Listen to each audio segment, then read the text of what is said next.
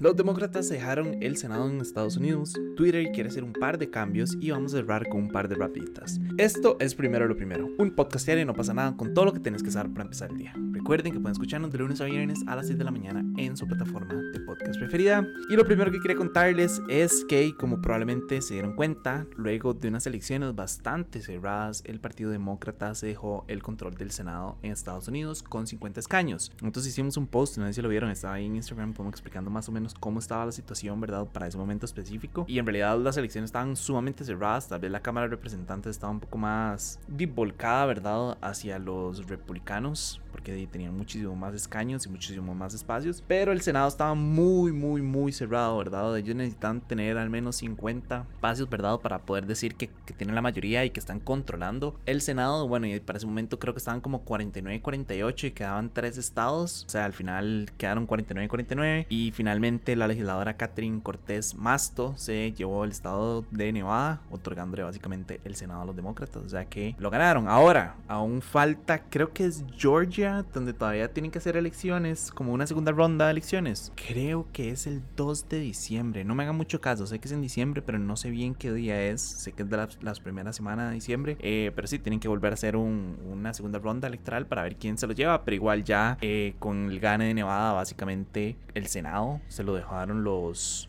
pues los demócratas, y eso obviamente es súper importante, ¿verdad? Controlar el Senado eh, les garantiza un proceso más fluido en cuanto a los nombramientos que Joe Biden tiene que hacer dentro de su gabinete, eh, de los jueces, incluso los posibles vacantes que hayan en el Tribunal Supremo, puede, ¿verdad?, ponerlo, este, nombrar a estas personas, entonces por eso es que es tan importante. Incluso también por ahí les, les ayuda a mantener como el control de los comités, van a tener el poder de realizar investigaciones y también por ahí leí que los demócratas querían aprobar un par de proyectos que ya los querían presentar, eh, más que nada proyectos que protejan el matrimonio interpersonal del mismo sexo, creo que hay otro que es para aclarar el papel de los legisladores en la certificación de elecciones presidenciales y uno más también para elevar el techo de la deuda del país. Entonces es un gane bastante importante para los demócratas. Yo sé que tal vez no es un tema que a la mayoría de las personas les interese, ¿verdad? Más si consideramos que a la gente con costos le importan las elecciones en Costa Rica y la política de Costa Rica, obviamente sentarse y hablar de las elecciones de otro país como Estados Unidos, eh, a la gente no le importa. Y yo personalmente soy uno que ni siquiera entiende bien como el sistema electoral estadounidense, ¿verdad? Todo este tema de las escuelas y que tienen como dos senados y la Cámara Alta y la Cámara Baja y, ¿verdad? Es como un sistema que uno no está acostumbrado a, pero creo que a fin de cuentas todo este tipo de,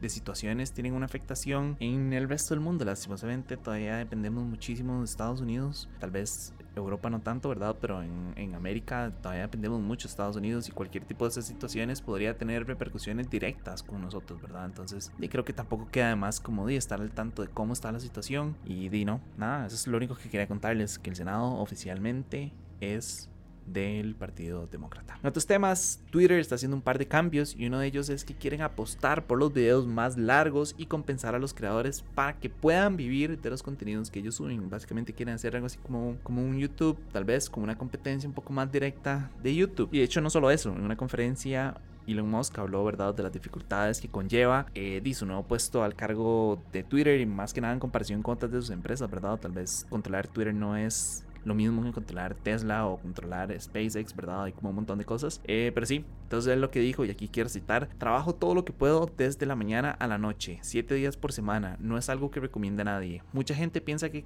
quizás querría ser como yo, pero en realidad no saben lo que significa ser yo, lo cual me pone, sé, me suena como un toque como mierda, ¿verdad? Como yo soy demasiado importante y ustedes nunca van a querer ser como yo porque yo tengo que trabajar mucho y no sé qué. Es como, más weón, o sea, casi que todos trabajamos de, de la mañana hasta la noche.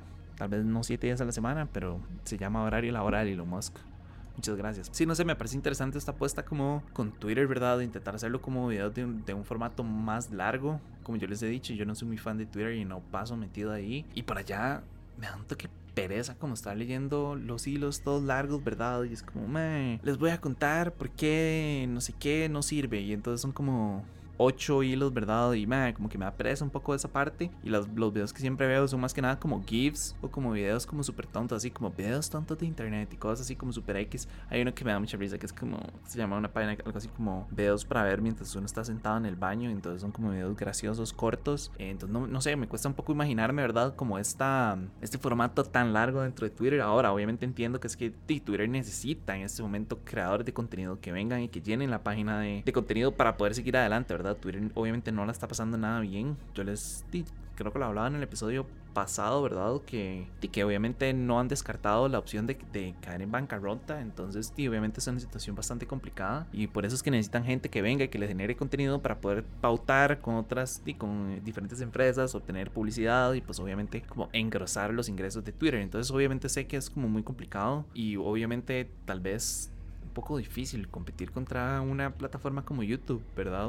Es, es que es tan difícil, o sea, si uno no ve videos en YouTube, ¿dónde más los ve, verdad? Dailymotion, tal vez, y Dailymotion ni siquiera es como tan conocido, entonces eh, apostar para convertirse como en la pelea directa de, de YouTube está, está muy complicado, pero bueno, no sé, o tal vez quiere como tirarle un lado más como Twitch, se me ocurre que tal vez quieren como, como irse por esos rumbos, tal vez no tanto en vivos, pero sí como muchos generadores de contenido que estén ahí constantemente subiendo sus cosas, ¿verdad? Eh, por eso es que digo que es más como un, una lucha contra YouTube, no tanto contra Twitch, pero bueno, no sé, Elon Musk supongo que sabe lo que hace, supongo que tiene como 100 mil asesores que le dicen qué hacer en todo caso, entonces, de no, nada, él sabrá, él sabrá lo que hizo, él sabrá lo que hizo con esa compra y él sabrá si se está cagando en Twitter o si no, o, si sí, no sé. O sea, yo nada más, las últimas veces que he metido a Twitter, nada más como demasiado desastre y todo es como demasiado como caos y fuego y descontrol y me... O sea, si ya antes me da pereza meterme, ahora me da tres veces más pereza meterme. Entonces, nada, pero bueno, no sé, ustedes que les gusta Twitter, cuéntenme cómo y no sé qué opinan. Entonces, ahora sí, cerremos con las rapiditas. Eh, lo primero es que según reportes de Save the Children, que es una ONG, la mayoría de los niños refugiados ucranianos han experimentado ansiedad desde que estalló la guerra. El 57% de los menores encuestados por esta organización reportaron sentirse más infelices desde que abandonaron Ucrania. El 44% aseguraban que estaban experimentando faltas de descanso y sentimientos de soledad. Y el 55% se siente preocupado por su futuro. De hecho, también alertaron que hay una situación bastante importante, ¿verdad? En cuanto a la escolarización. Sí, porque obviamente muchos de estos niños no tienen acceso a una escuela o ya no, ¿verdad? Ya no están recibiendo clases. Una, creo que era un porcentaje así como muy, muy, muy pequeño. Estaba obteniendo aunque fuera clases en línea. Entonces, obviamente la escolaridad es como sumamente baja, preocupantemente baja en realidad.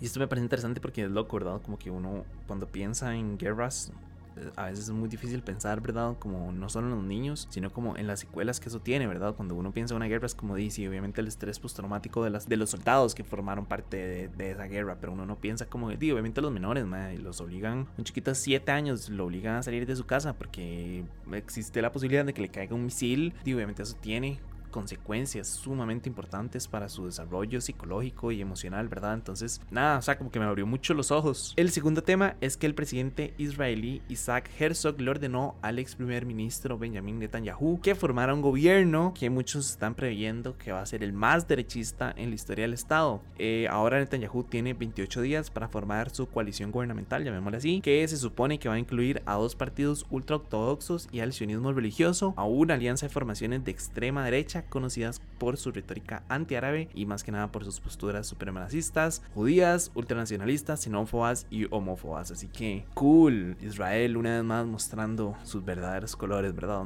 Que Dios mío, qué situación más dura, pero bueno, yo, yo aprendí a las malas a nunca hablar de Israel ni el conflicto con Palestina, porque uno siempre le va a caer mal a todo el mundo y nunca va a estar bien. Y personalmente ya me da mucha pereza como tener que lidiar con personas que son como, es que usted no sabe nada de Israel. Y después otra persona que me dice, como, es que usted no sabe nada de Palestina. Entonces se pasan bombardeando y esos ataques terroristas y no sé qué. Y es como, me, qué difícil, ¿verdad? Como entender que Israel tampoco es esa supernación que la gente piensa que es. Y, creo que ahorita está quedando demostrado con este nuevo gobierno que van a armar. O sea, me van a armar un gobierno ultranacionalista, xenófobo y homófobo muy en línea, ¿verdad? Con, con muchos de los ideales de Medio Oriente. Entonces, nada, terminemos con la última y es que las nuevas normas de COVID de China están generando preocupación. Más que nada, y esto es interesante porque las están relajando mucho en un momento en el que los casos están en aumento. Entonces, obviamente China viene bajo esta, viviendo bajo esta política de cero COVID durante los últimos tres años. Entonces, que empiecen a relajar las medidas en un momento en el que los casos están aumentando, como que obviamente genera muchísima preocupación. Eh, también por ahí leí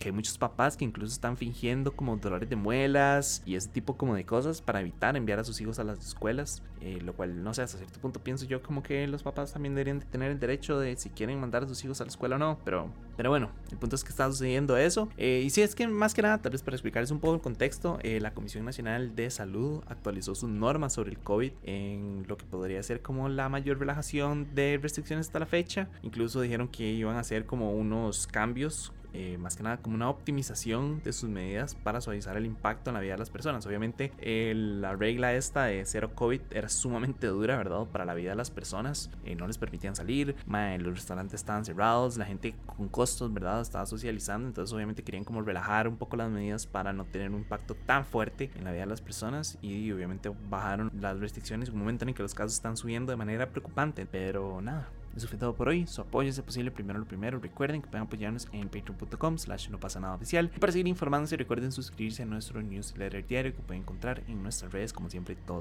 van a estar en la descripción. Y para los que nos están escuchando por Spotify, el poll de hoy es, ¿ustedes creen que finalmente ya estamos llegando al final de la pandemia? Sí o no, yo creo que ya en términos personales y como sociales, creo como que sí, como que ya la gente ya no le interesa la pandemia, ya es como, ah, sí, la gente ya va a conciertos sin mascarilla. De hecho, un día de estos fui con mi mamá al supermercado y se puso la mascarilla y todo el mundo se le quedó viendo raro. Y yo, como, más bien, creo que los raros somos nosotros que no estamos usando mascarilla en un momento, ¿verdad? En el que todavía existe la pandemia y ya la gente ya ni siquiera está vacunando. Ya he escuchado personas que me dicen, como, me cuartados y jamás me la voy a poner, ¿verdad? Entonces, como que ya el COVID, siento que ya hasta cierto punto ya llegó a su fin. Entonces, sí, nada, personalmente yo creo que sí, pero no sé, quiero saber ustedes qué opinan. ¿Creen que realmente ya llegó al final o no? Eh, y no, nada, no, muchísimas gracias y me escuchan mañana. Chao.